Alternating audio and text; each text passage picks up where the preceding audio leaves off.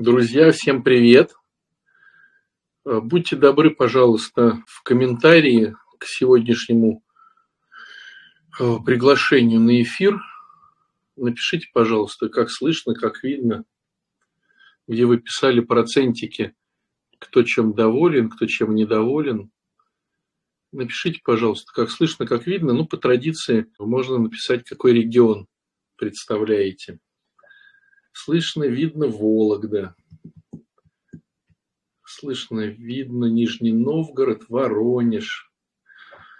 Хотел в этом году съездить в Воронеж, у меня там родственники. Саратов, Орел, Краснодар, Челябинск, Питер. Слышно, видно Украина, слышно отлично Санкт-Петербург, Тюмень, Минск. О, слушайте, мы в Минск едем на уже следующих выходных 14, 15 и 16 будем в Минске. Я, Ильюха и Антон э, будем зажигать самыми интересными штуками. Вот. Ну, я про отношения, они про детско-родительские всякие штуки. Вот. Так что следите за рекламой. Геленджик, Москва, Ярославль. Как попасть на эфир, где изображение. А там справа должна быть кнопочка «Вступить», что ли, да? Если я правильно помню. Ну все, нормуленцы, все слышно, видно. Итак, смотрите, друзья, сегодня такой момент, почему недоволен, но хотел пошире тему раскрыть и дать какие-то интересные штуки, которые точно работают, если вы ими будете пользоваться. Начну с самого простого, что многие знают, но, к сожалению, забывают, что ли или не пользуются этим. Самое первое, э, что надо понимать, это то, что мы никогда не будем э, в довольстве и никогда не будем в ну, некой благости, никогда не будем э, в счастье, никогда не будем в гармонии. Почему? Потому что мы повреждены. И то, что было с нами в раю, когда было все сделано по образу и по подобию Божию, э, то э, там эти понятия были. На земле здесь у нас эти понятия уже не осуществимы. Мы можем только строить некий вектор в сторону этого хотения. Но э, хитрость вся заключается в том, что мы все равно рассуждаем этими понятиями. То есть мы все равно хотим счастья, мы все равно хотим довольства, мы все равно хотим гармонии, мы все равно хотим вот этой радости, благости и эйфории. То есть мы ее хотим. То есть получается такая интересная штука, что мы мыслим понятиями рая, но забываем о том, что мы уже давным-давно не в раю. И вот это э, мешает нам быть честными сами с собой. То есть порой мы из-за этого не можем правильно проанализировать ситуацию. То есть мы рассуждаем таким образом. Ну, нормальный же человек должен был, наверное, поступить так-то и так-то. Или ну как же так? Как у меня вот получается делать то-то, хотя я понимаю, что надо делать все-то. Или я вот хочу получить довольство, думаю, что это будет от супружества или от деторождения, или от хороших денег, или от здоровья. Но оказывается, э, когда появляется супружество, рождаются детишки – или там деньги появляются, здоровье, проходит буквально считанные там минуты, и мы опять чем-то недовольны, а чем-то довольны. Ну, вернее, мы опять чем-то недовольны и к чему-то хотим стремиться. То есть это говорит о том, что мы э, так сломаны, находясь на планете Земля, что те понятия, которые существовали в раю, они нам недоступны на Земле. Мы можем соприкасаться с этой историей. Мы можем каким-то образом понюхать ее. Мне нравится ну, такая, ну, как сказать, метафора. когда мы можем понюхать запах кофе. И мы понимаем, о, это кофе. Вот, мы можем его понюхать. Но попробовать кофе у нас не будет получаться на земле, потому что наши повреждения, они не дают нам возможности этим кофем насладиться. Вот такая сложная ситуация. Но мы стремимся. Мы стремимся, и вот эти все маркетинговые ходы, которые, которыми пропитана реклама, да, купи машину и будешь счастлив. Там, съезди там, туда-то и почувствуй гармонию. Там, посети там, такой-то тренинг на Алтае и э, сбалансируй свою сущность. Ну и, короче, вся вот эта история. То есть первое, что нам нужно понимать, мы можем приближаться к той стороне. Мы можем векторно направить все усилия, чтобы вот видеть тот маяк и к нему каким-то образом ползти. Быстрее или медленнее, все будет уже зависеть от каждого из нас. Но получить это ощущение у нас не будет возможности. Да, с другой стороны, кто-то выбирает одно, кто-то выбирает другое, и кто-то говорит, раз не будет получаться, я и, и пытаться не буду. Другой говорит, ну, если есть такая возможность хоть как-то, то я постараюсь. И здесь вот, наверное, можно привести такой пример, как со смертью.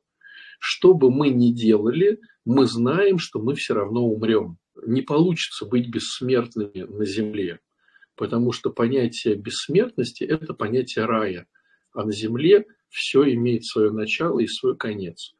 Но это не значит, что тогда можно э, пуститься во все тяжкие. Можно же, понимая, что все равно будет смерть, э, приблизить ее, но приблизить ее, ну, вернее, не приблизить смерть, а приблизить радость бытия, то есть правильно питаться, заниматься спортом, убрать от себя все обиды, вот, наслаждаться, стараться наслаждаться концепцией здесь и сейчас. То есть можно это же время, выделенное мне Богом, прожить более качественно, хотя понимаем, что мы умрем. А можно прожить некачественно. Вот поэтому мне кажется, что даже когда мы понимаем, что мы никогда не будем счастливы, гармоничные, довольные. Это не значит, что нужно свесить ноги и вот на, ну, от всего отстраниться.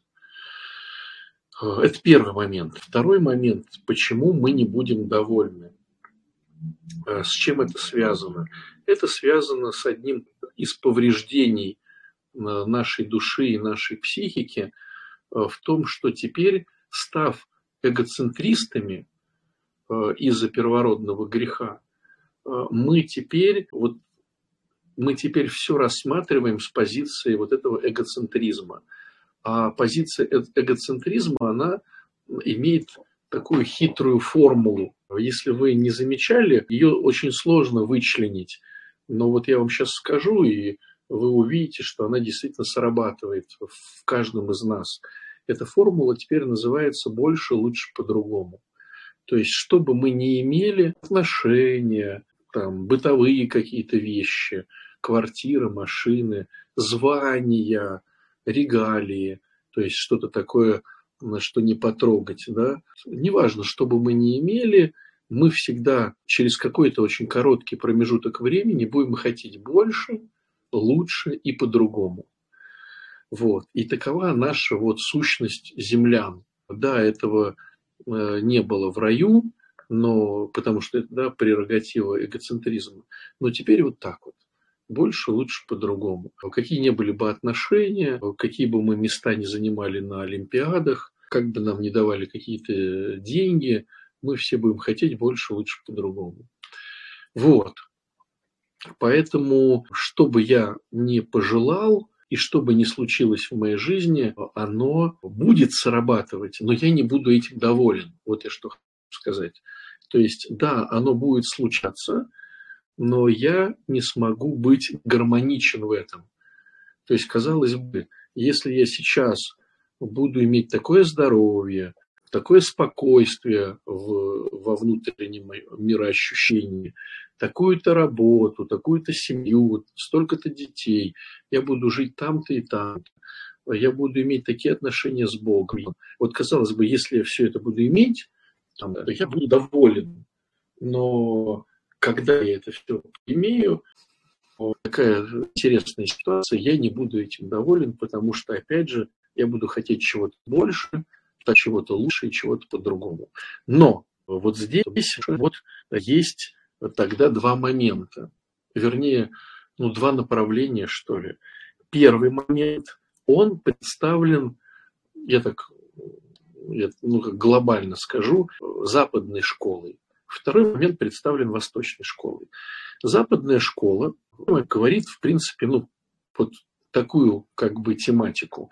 Да, мы понимаем, что э, психика работает э, в протоколе больше лучше по-другому. А раз она работает вот в такой связке, то мы просто увеличиваем себя. Мы купили одну машину, значит, мы будем покупать следующую машину. Мы купили это жилье, да, через какое-то время произойдет оценивание, и мы купим новое жилье. Э, да, была какая-то работа, я мечтал о ней э, какие-то долгие годы. Вот я сейчас на этой работе, я хочу новую работу. К сожалению, эта модель, она распространяется на все, в том числе и на отношения. Поэтому, когда отношения начинают надоедать, потому что хочется больше, лучше, по-другому, когда отношения становятся слож... сложно ну, в отношениях сложно как-то проявлять милосердие, доброту, понимание к человеку, то западная модель, она очень проста. Да, надо просто поменять отношения. Меняем отношения, все обнуляем, приходим в новые отношения с чистого листа, никто не знает моих приколов, вот, и поэтому вот сейчас будем испытывать новые ощущения. Проходит совсем короткое время, и человек этой концепции говорит, да, все, ощущения уже, значит, притупились, э, толерантность вот уже вовсю, поэтому будем брать новые отношения. Вот. Э, и есть восточный вектор, э, который говорит немножко о другой концепции. Да, повреждение человека влечет его к лучше по-другому, но мы ближе ничего аскетично относиться к себе. Эта концепция, она немного неправильно порой понимается э, теми людьми, кто начинает ее исповедовать. Потому что помимо аскетичного отношения к себе, человек начинает аскетично относиться и к своим домочадцам. То есть вот он сейчас стал исповедовать концепцию аскетики – и говорит своей жене, все, значит, парфюм в минус, значит, какие-то всякие там рюшечки в минус, какие-то, значит, украшения в минус, вот, будем есть кашу с хлебом, и, значит, вот никакой у нас не будет с тобой экзотики. То есть самое основное, применяй концепцию только к себе. Вот ты хочешь исповедовать концепт ну, Востока, ну, слава Богу, исповедуй. Не надо ее применять к детям, к, э, значит, э, к супружницам или супругам, вот, к своим друзьям и так далее, и так далее. Вот. Хочешь исповедовать, хочешь в этом поднатореть, милости просим, но главное, что это твой выбор, и ты его стараешься вот каким-то образом этот выбор осуществить. Но другие люди тут ни при чем. Вот. Вот надо, ну, это называется такое неофитство, когда всю семью при, призывают к этому всему. Ну, я думаю, большинство проходило все эти штуки. Вот. У кого-то семьи чудом сохранялись, у кого-то, естественно, семьи разрушались, ссорились люди между собой. Ну, в общем, понятное дело, э, концепция аскетизма, она выгоднее, да, то есть она более э, для нас духовно близка. Вот. Но, опять же, повторюсь, э, ее надо исповедовать только относительно себя. Что тогда в этой концепции происходит? Э, ты уже включаешь голову. То есть, э, нужно ли покупать этот бренд? Цена-качество подходит, не подходит? Действительно ли нужно улучшаться, улучшаться или, может быть, и это вполне достаточно, и эти, эти товары еще не окупили свою ресурсоемкость. То есть, да, вот купил телефон, я даже не знаю, там, не знаю, 70% э, его начинки, как ей пользоваться. Ну, вопрос, зачем мне покупать новый телефон, если здесь, да какие 70, наверное, 10% вот знаю, как им пользоваться. Там звонить, фотографировать, там мессенджеры, все остальное я даже не знаю. Зачем мне покупать новый телефон? ну, вот из этой как бы оперы. То есть получается, что кто-то исповедует больше лучше по-другому улучшаться, кто-то пытаться себя смирить. Вот. На мой взгляд, путь христианина – это все-таки аскетика относительно самого себя. Следующий момент. То есть мы пришли к пониманию того, что невозможно стать довольным. Но это не значит, что надо свесить руки. Одна из концепций поврежденного нашего сознания – это включается всегда неотвратимо вот эта вот тема больше лучше по-другому. Вот, следующий момент. Э, как, опять же, да, разберем, как устроен наш мозг, наша вот психика, наше сознание, почему очень сложно где-то чего-то достигать. То есть вот мы сидим такие, да, красивые, и понимаем, что, ну, хочется машины машина может быть неоправданно. То есть, эх, эх, хотелось бы машину, потому что у Васи.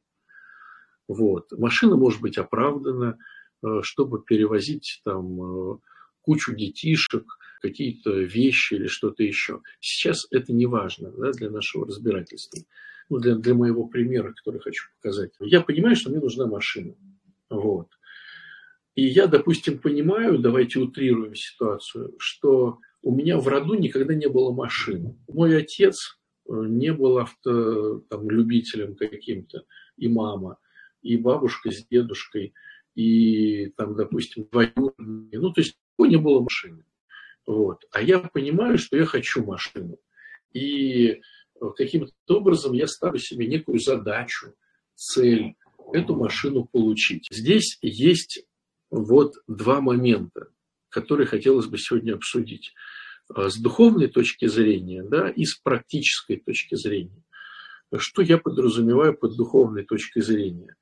Это когда я хочу получить что-то, но не навредить своим отношениям с Богом.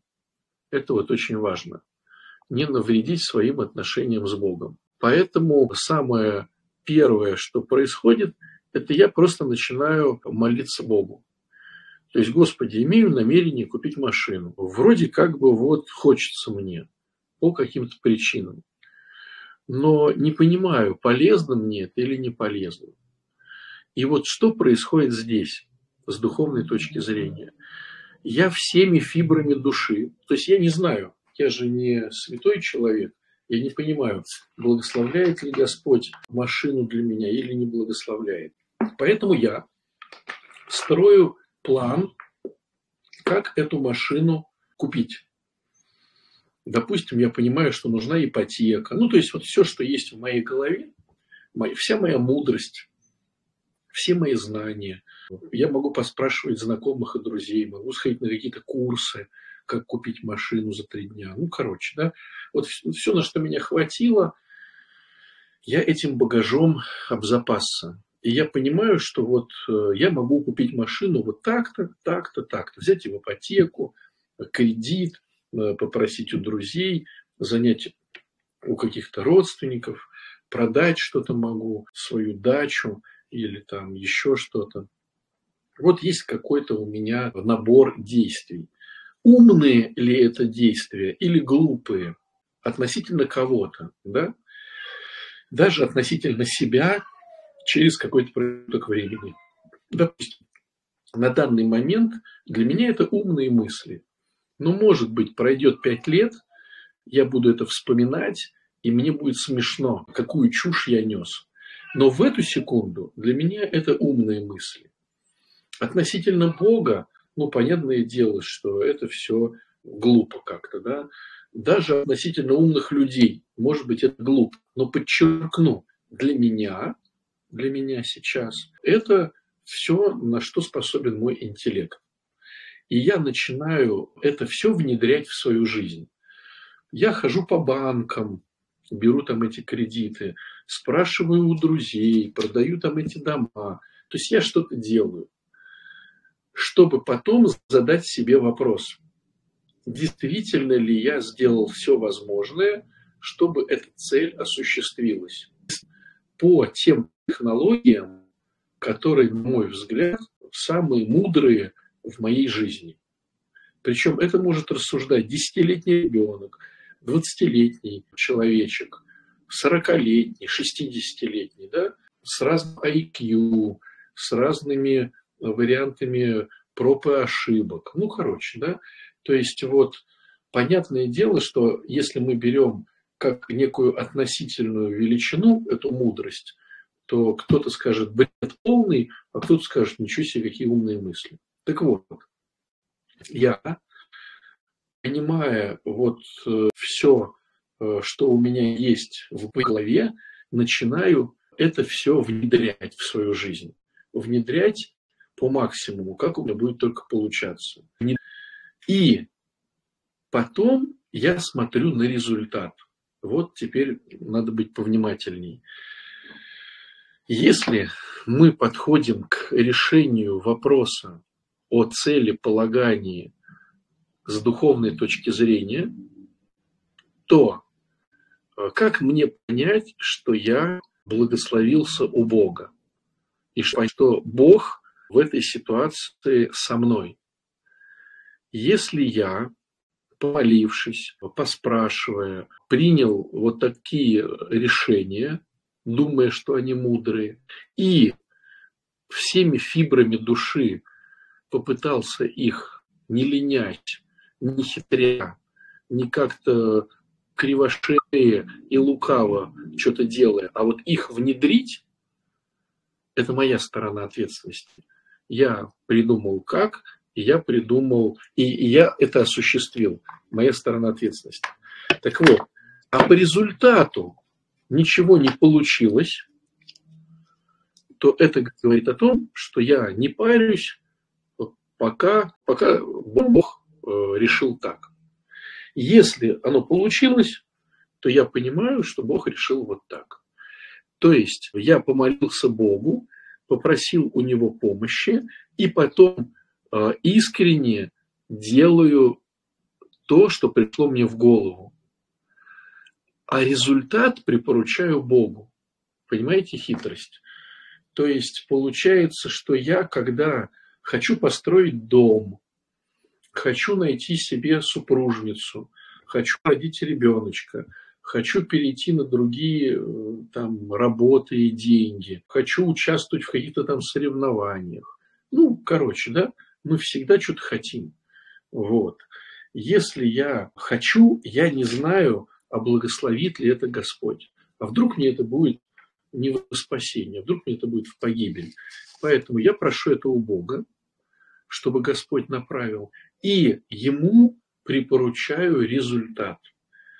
Но делаю все возможное от себя.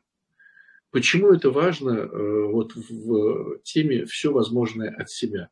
Потому что если я ленился, если я хитрил, то, может быть, Господь и благословил меня на эту машину, вот, а я просто, или на эту новую работу а я просто-напросто взял и поленился.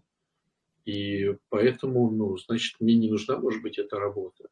И поэтому по результату нету этой новой работы. И говорить о том, что Господь меня не благословил на новую работу, будет не совсем корректно. Потому что, может быть, Он и благословил. Но я просто тупо, по-наглому вот взял и съехал с этого всего. Вот, вот этот момент, да, надо понимать. А как быть с бизнесом, пишет Ольга. Не всегда получается все сразу. Где грань, что Бог не благословил или надо пробовать еще? А, опять же повторюсь, э, друзья. А, тут имеется в виду, делать ли вторую попытку в этой всей истории. Ну, я понял, да, вопрос. Сейчас э, расскажу. Так вот, это самое первое, что надо понимать. Если я хочу с Богом что-то делать, я свою ответственность, на свою ответственность беру тему мудрости и делания, а Богу припоручаю результат. Вот. И тогда вот этот вопрос от Ольги, а все ли я сделал до конца, или я просто съехал на каком-то моменте? Вот здесь вот немножко хитрее уже идет история. Все дело в том, что какие цели мы поставили. По бизнесу, по бытовухе, неважно.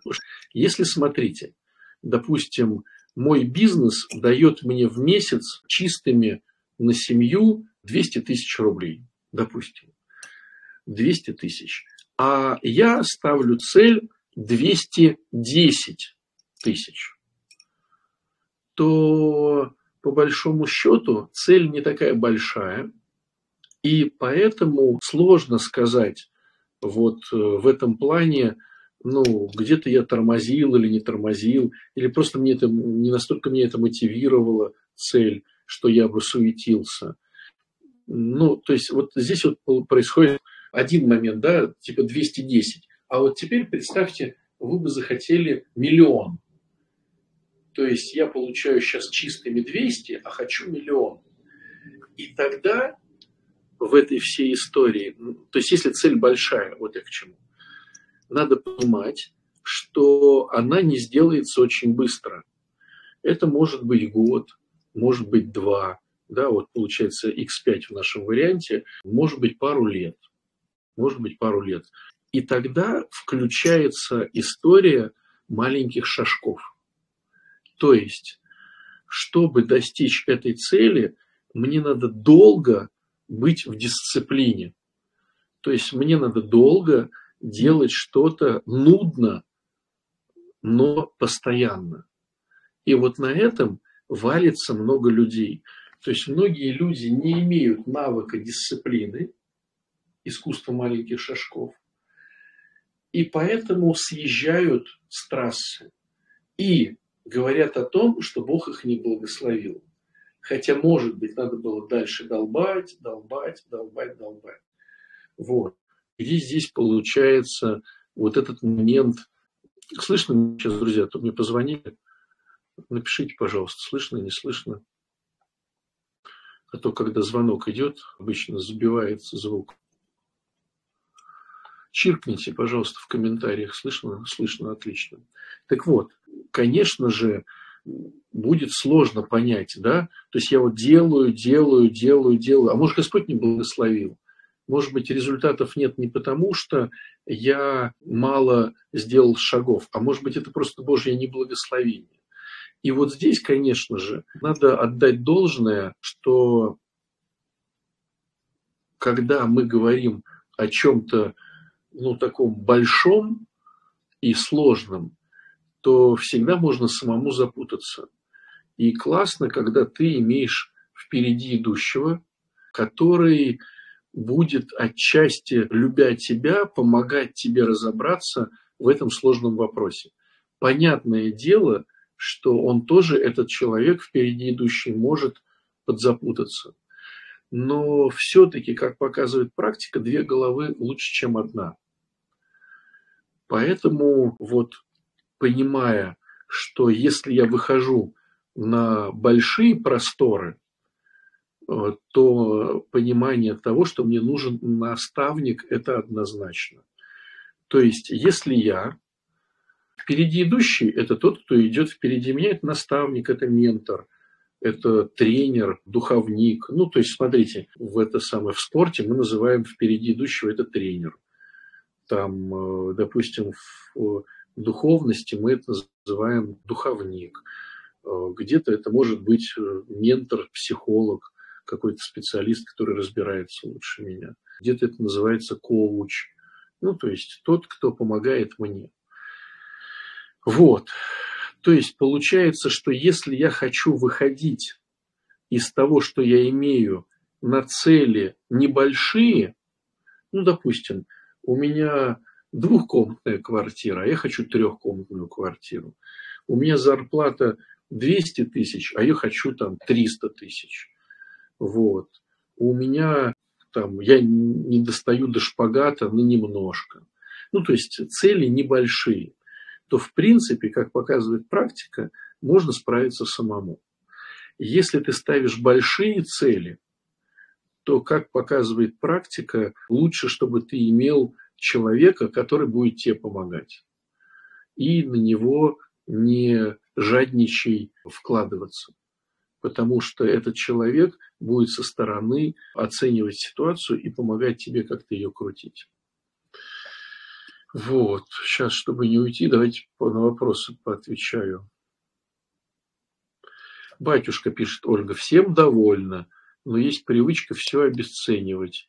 Иногда ловлю себя в моменте сравнения с другими, а потом понимаю, что все очень-таки хорошо. А, как не обесценивать то, что имею? Друзья, плохо слушайте эфир. Рекомендую еще раз его переслушать, потому что он будет в записи. Схема очень проста. Мы повреждены, мы все всегда обесцениваем. Мы не сможем не обесценивать. То есть это повреждение нашей души. Поэтому обесценивание, оно в это теперь вмонтировано. Мы теперь всегда будем все обесценивать. А если помолиться и по жребию получить ответ? Есть такая штука по жребию получить ответ. Но мне кажется, что либо здесь будет такое некое искушение Бога, то есть Бог становится как такой, ну, языческая такая штука. Сейчас вот помолюсь, открою Евангелие на любом месте и прочитаю, что там написано, вытяну жребий. То есть, на мой взгляд, жребий возможен при условии определенном. Ну вот, допустим, выбирают патриарха, да, и непонятно, кому отдать эту роль. И здесь вроде бы сделали все возможное. Ну, то есть вот как иначе, да? Тогда вот жеребий, наверное, приемлем. Или, допустим, ситуация вот идти по этой дороге или по этой дороге. Вот вроде бы и та дорога имеет плюсы и минусы, и эта дорога имеет плюсы и минусы. Вот, тогда тоже жребий возможен. Но в большинстве случаев мне кажется, что жребий будет искушение Бога. То есть я бы применял этот инструмент ну, в самый крайнем случае, когда невозможно применить другие инструменты. А так получается, знаете, типа сидишь такой, идти мне завтра на работу или не идти на работу. Сейчас вот э, жребий. О, жребий не идти. Ну, наверное, меня сбила бы машина. Я не пойду. Или там идти э, в школу ребенку завтра, или посидеть, поспать. Ну, то есть, на мой взгляд, инструмент такой специфический и возможен в применении, чтобы Бога не искушать, только в таких крайних случаях. Ну, я бы так, наверное, для себя. Вот. Итак, что мы получаем? Мы получаем очень важную штуку, что люди, все мы, поврежденные, изначально не а, можем ставить, вернее, как сказать, изначально мы можем ставить небольшие цели, но изначально вся структура нашей жизни, наша психика, наша душа, наше тело будут сопротивляться построению большой цели. Всегда будет сопротивляться. Мы таким образом устроены, что мы вечно находимся в зоне выживания. В зоне выживания. Это некая зона, которая формируется психикой для того, чтобы внутри нее было максимальное понимание того, что здесь безопасности.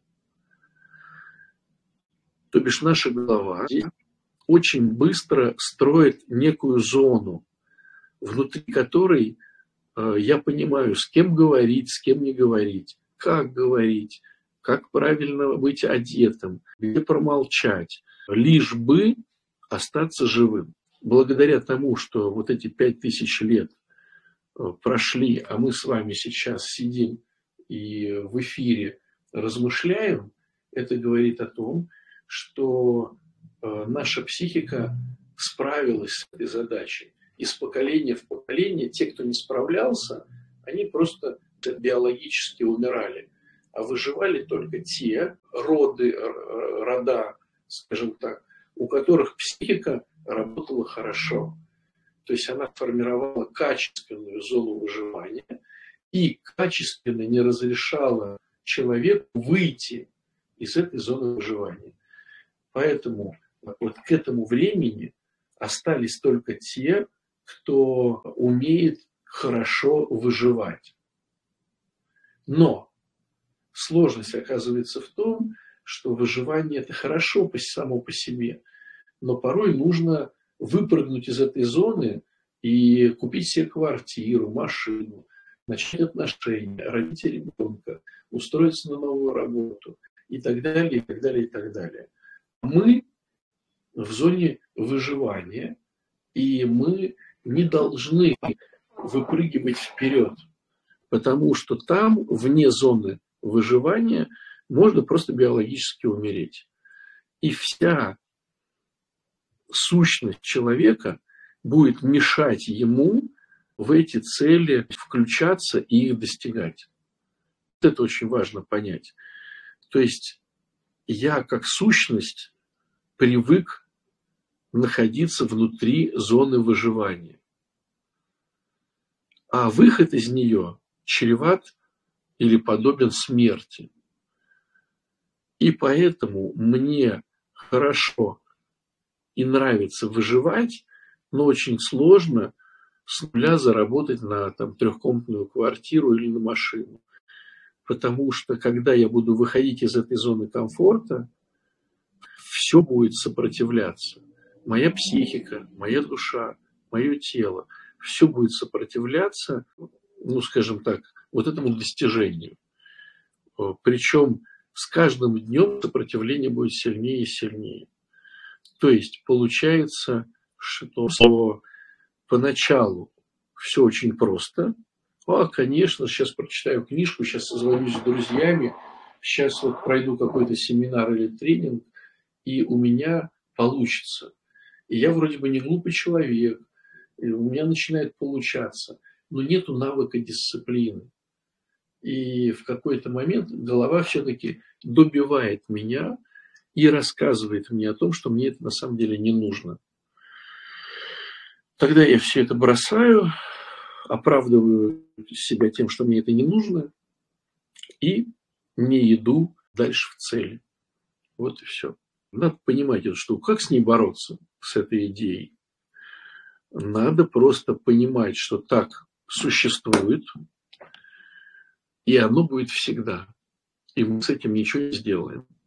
Надо просто тупо идти на страх. Мне страшно, мне неудобно, мне некомфортно, я иду на страх. Я иду на страх, и я не боюсь того, что психика будет со мной делать. Вот внушая, скажем так, себе все эти вещи, можно преодолевать какие-то границы где-то быстрее, где-то медленнее, но преодолевать можно. Вот, как-то так, друзья. Поэтому цели ставим, примеряем их к духовности и, с другой стороны, не спешим. Потому что чем больше цель, тем больше маленьких шажков надо к ней сделать. Как показывает практика, хорошая цель – это год, два, три. То есть получается, что если я хочу достичь чего-то, то мне надо уже в своей голове закладывать год, два, три, понимая о том, что не факт, что это приведет меня к счастью. Да, это у меня появится там, через три года, вот эта квартира с нуля, машина с нуля или что-то еще. Но это ни, ни о чем не говорит. Это не говорит, допустим, о том, что я буду гармоничен и счастлив. Да, квартира может быть, но эмоционала может не быть. Вот. Короче, как-то так. Э, хотите разобраться побольше в целеполагании? Вот будем с понедельника 4 дня делать домашечки, чтобы все получилось. То есть 10, 11, 12 и 13 июля будет у меня семинар по целеполаганию. Поэтому милости просим, зову. Ой, ничего себе, сколько вы накидали тут вопросов. А я что-то не вижу даже. Сейчас попробую ответить. А если мне помогают, а у меня самой сил на действие нет? Совершенно верно пишет Мила, потому что потому что на этом большинство людей и съезжает, что нету сил дальше что-то делать. Вот. Буду рассказывать вам э, в это самое, э, в этом четырехдневном семинаре про то, откуда берутся эти силы. А если речь об усыновлении, нам отказала опека, и мы проиграли суд. Витиеватый отказ, но все, что было нужно с точки зрения законодательства с нашей стороны было исполнено. Как к этому относиться? Предстояли дальнейшие суды, но мы пока остановились.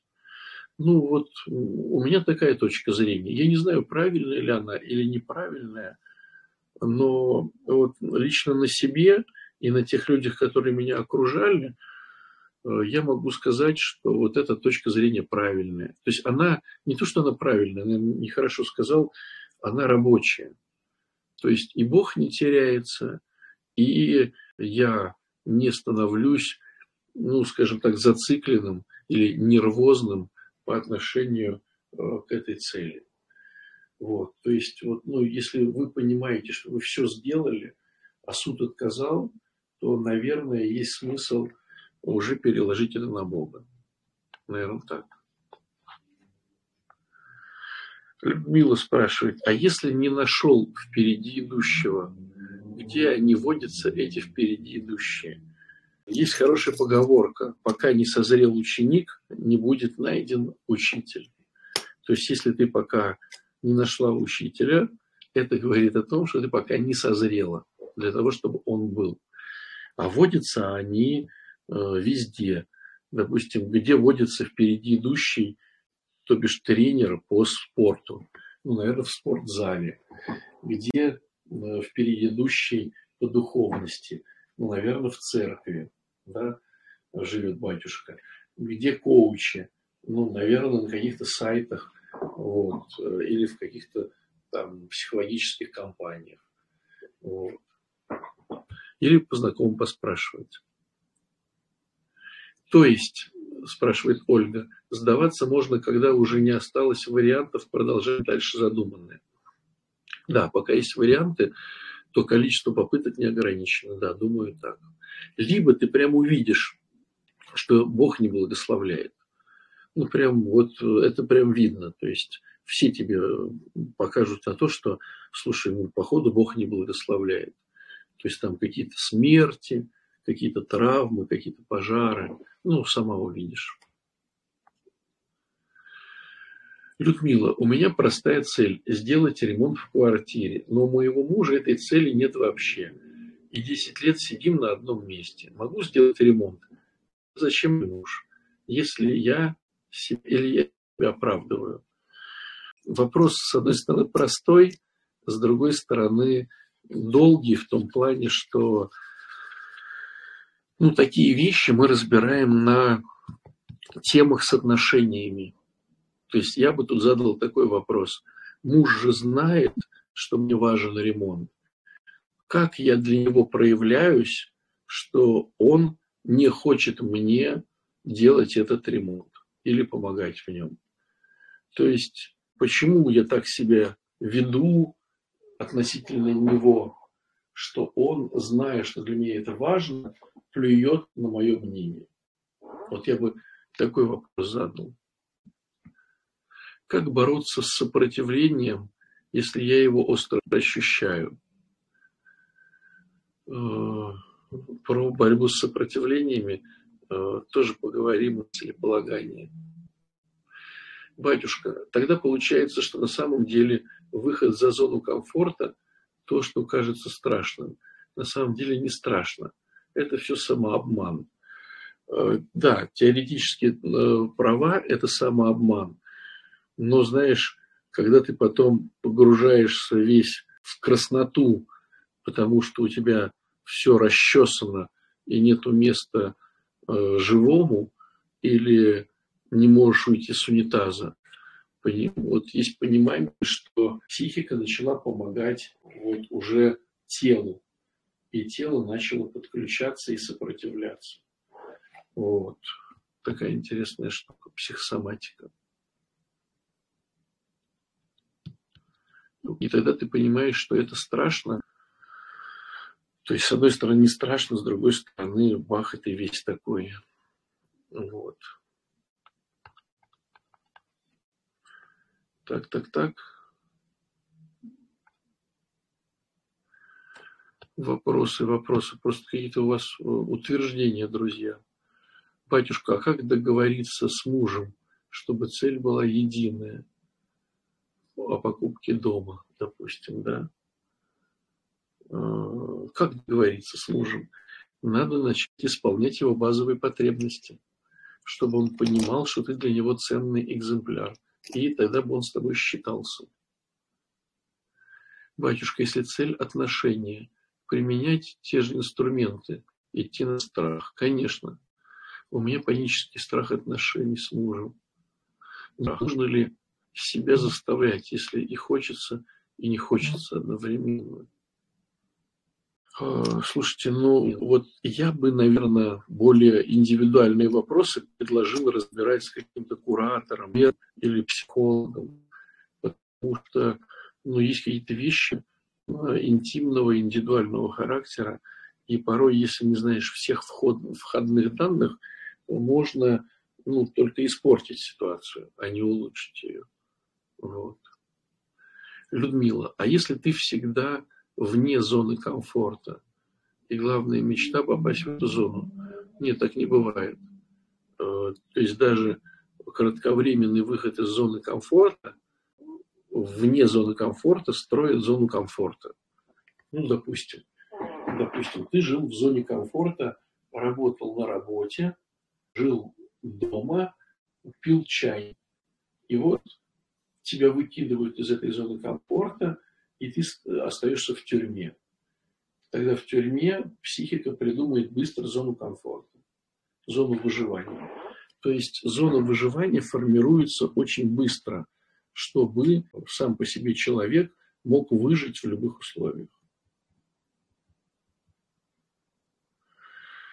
Вот. Муж не хотел строить дом, но начал. Я настояла. В итоге три травмы. Здесь ли это не благословение Бога? Слушайте, это может быть просто по нерадивости, по тупости, по, допустим, жадности покупать хороший инструмент. Ну, то есть, может быть и так. Может быть, действительно Господь показывает, что тема не благословлена. А может быть, это просто человек не умеет инструмент в руках держать. Чтобы определить точно, ну, я бы тоже предложил тему с э, консультацией. Скажите, если такое чувство, что не, не свою жизнь живешь, а как из этого выйти? То есть с мужем разное видение жизни. Ну, бывает и одинаковое видение жизни, или никакое видение жизни, а я все равно понимаю, что не свою жизнь живу.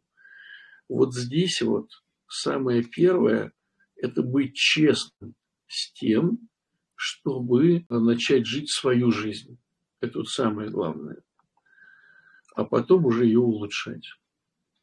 Как-то так. Хорошо, друзья, нам нужно заканчивать нашу, нашу рубрику. Надеюсь, чем-то был полезен. Вот. Кто-то, может быть, что-то услышал интересное для себя. А, если непонятно или хочется побольше разобраться в вопросе, милости просим, получается, 10, 11 и 12 числа, а и 13, 4 дня, 10, 11, 12, 13 будет марафон по целеполаганию. Ну, такой, я бы даже сказал, не марафон, а спринт. Спринт по целеполаганию. Вот. Поэтому, кто хочет разобраться в этом вопросе, вот кто хочет разобраться, то милости просим. Рекламка везде есть. Ну, наверное, сегодня тоже будет дана реклама и завтра про целеполагание. Вот, четыре дня будут домашние задания даны. Вот. А вечером каждый день эфир. Ну, как бы разбираем сегодняшний день. То есть проходим по тем вопросам, которые оказались не понятыми в течение, значит, сегодняшнего дня. Так что 10, 11, 12, 13 июля записывайтесь и будем вовсю в этой всей участвовать в интересной теме. Тоже буду переписывать свои цели, тоже буду вместе с вами. Вот. Ну, вообще такая практика у меня уже давнишняя, раз в полгода переписывать цели. Вот. Ну, тема показывает, что интересно. Что интересно. Вот, поэтому милости просим. Давайте, друзья, всего хорошего. До новых встреч.